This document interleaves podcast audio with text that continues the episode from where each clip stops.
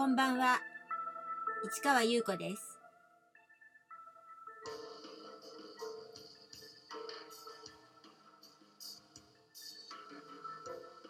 2月28日日曜日詩人はささやく47回目をお送りいたします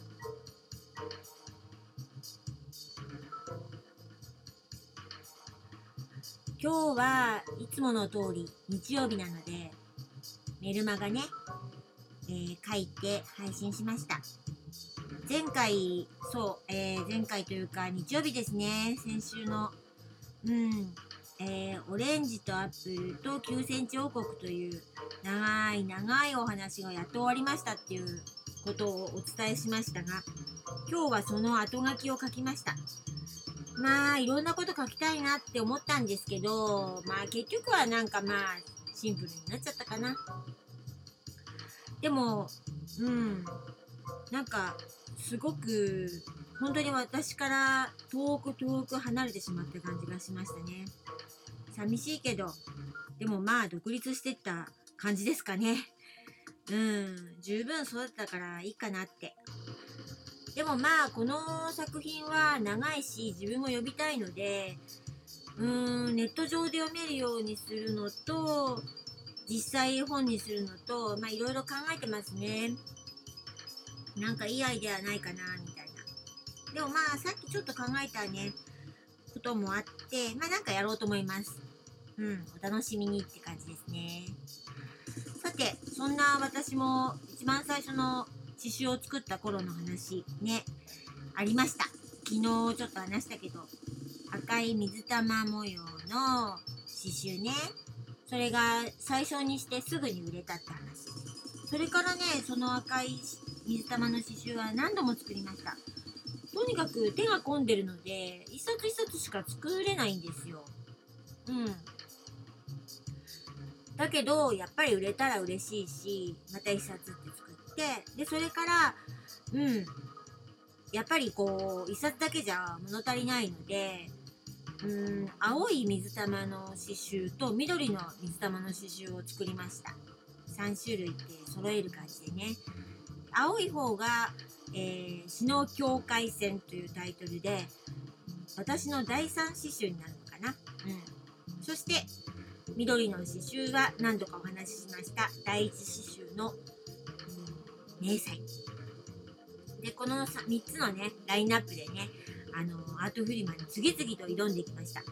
うんなんかもうだんだん強気になっていったというかまあ売れなくてもいいやっていう、うん、感じもあって。でもねやっぱり1冊くらいは売れるんですよ。うん。なんかどこか知らないところからふっと現れて買っていく人、うん、それはね若い女性若い男性そしから年配の男性年配の女性とかとにかくねいろいろなんですよ、うん、なので特定な年代とかそういうのはないのね、うん、まあどこか感性がね響き合ってね買ってくれるのかなと思って嬉しかったです。だけどその刺繍を作ったらいいって言ってくれたステンドグラスのね人その男性とはね会ってないの。それからね1回ぐらいねその男性のねあとあのそのお師匠さんたちとかとのそのガラスのステあステンドグラスのあの展示があったんですけどそれに1回招待されて見に行ったんだけどもうほんと忙しそうでちょこっとしかお話できなかったの。だから刺繍を作りましたとかそんな話もしてないの。でそれっきりです。会ってないのね。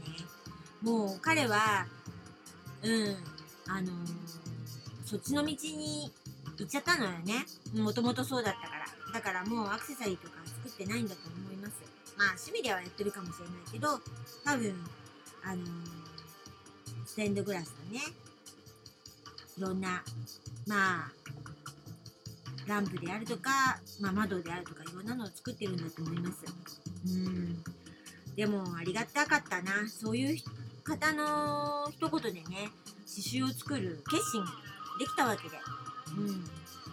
でまあそんな感じでまあ一時期はというか1回目ではもう諦めたんだけどいろんな人があの目の前に現れていろいろ誘ってくれてそれで私はあの作品を作って発表して販売するっていうことがね普通になってきたんです。でどんどん普通になってきてでそれでそのビーズアクセサリーの人がねすごくねあの行動的な方でねあの私個展やってるのよっていう話になってへえ展示みたいなことやってるんですごいなって思って。それでねすごくいい方だったの。だから私に一緒にやらないって言ってくれたの。だけど私はその時アートフリマでいっぱいいっぱいだったからえ何を展示するの？とかそんなのえよくわかんないって思ったんですよ。